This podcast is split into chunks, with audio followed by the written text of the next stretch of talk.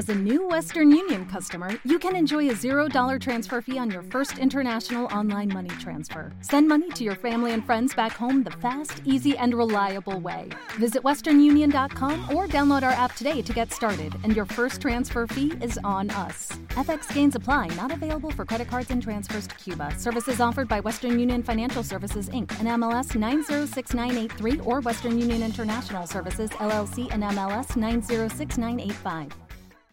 Hola, soy Paco Navas y esto es Mente Dinámica en Acción. Hoy es viernes 27 de octubre de 2017. Eh, es el quinto podcast seguido que, grabo esta semana. Me había planteado el reto y, y bueno, es algo que me apetecía probar hace tiempo, de grabar un podcast cada día de lunes a viernes.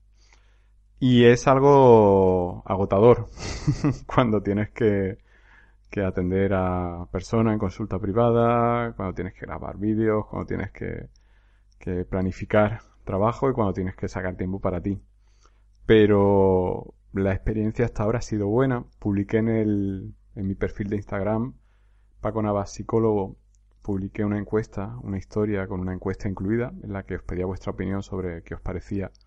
Y casi el 90% de personas habían dicho que sí, que les gustaba la idea de un podcast diario de lunes a viernes. No sé qué haré la semana que viene, no sé si voy a mantener este ritmo, pero bueno, voy a intentar publicar lo más regular posible porque para mí es bueno, es algo que me, que me activa, que me, me empuja a estar muy enfocado en, en, lo que quiero contar y el único inconveniente que veo es que tengo que, que conseguir tiempo para mí para nutrirme de, para tener tiempo también para pensar, nutrirme de contenido, reflexionar y para decir algo tienes que haber vivido algo, ¿no? Entonces, tengo que manejar los tiempos para tener cosas que contar. Así que veré, veré si puedo mantener este ritmo y bueno, al final haré lo que, lo que considere más real, ¿no? Ya sabes que nunca voy a publicar por publicar. Y hoy quiero hablarte, hoy es viernes, es el, quinto podcast de esta semana y quiero hablarte de un término que, que está muy en, en boca de todo el mundo últimamente, procrastinar. Es una palabra que mucha gente no la dice bien, dicen procrastinar o procrastinar o o vete tú a saber cómo lo pronuncian, ¿no? Pero el término correcto es procrastinar, según el diccionario de la Real Academia Española de la Lengua, procrastinar significa diferir, aplazar. Es un término que coloquialmente lo utilizamos para, para vaguear, para decir, bueno, voy a hacer algo pero ya lo haré después, para posponer.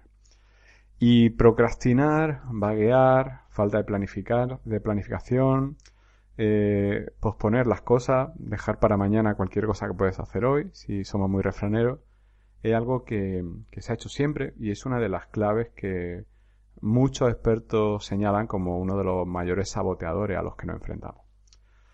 Yo con el tema de estos expertos tengo cierto, cierto conflicto porque soy de la opinión de que hay muchos expertos que te dan el diagnóstico de la situación y no te dan la receta para superarla te dicen, bueno, la clave, no consigues tu resultado porque procrastina. Vale, muchas gracias por decírmelo, pero ¿cómo dejo de, vaguear? ¿Cómo dejo de procrastinar?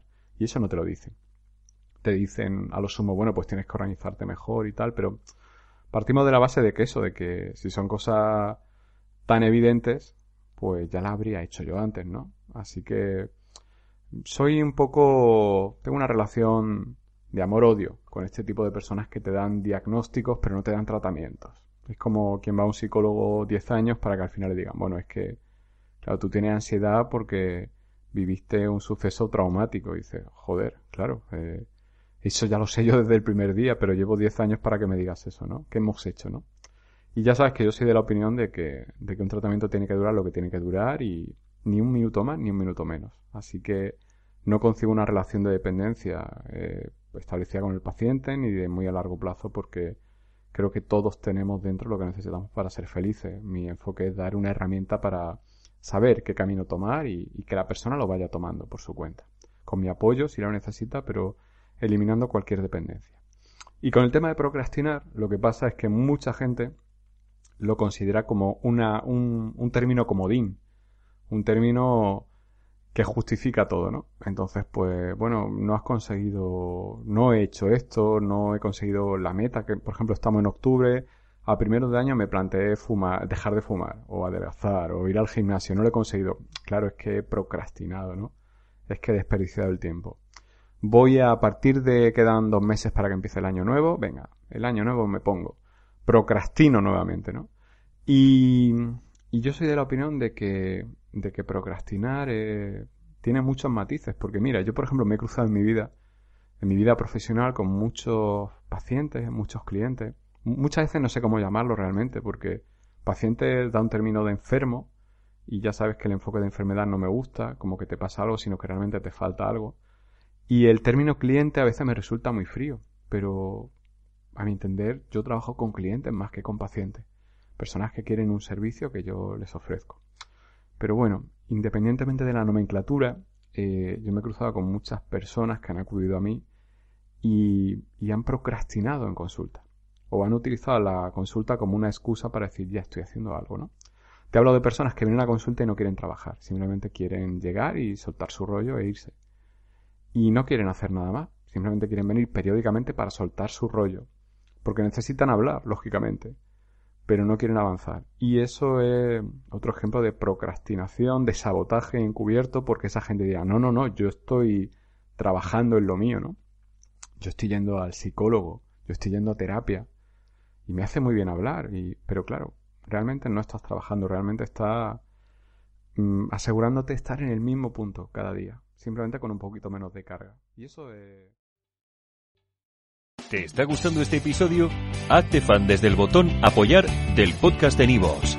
Elige tu aportación y podrás escuchar este y el resto de sus episodios extra. Además, ayudarás a su productor a seguir creando contenido con la misma pasión y dedicación.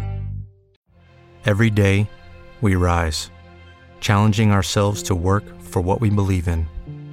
At U.S. Border Patrol, Protecting our borders is more than a job, it's a calling. Agents answer the call, working together to keep our country and communities safe. If you are ready for a new mission, join U.S. Border Patrol and go beyond. Learn more at cbp.gov/careers.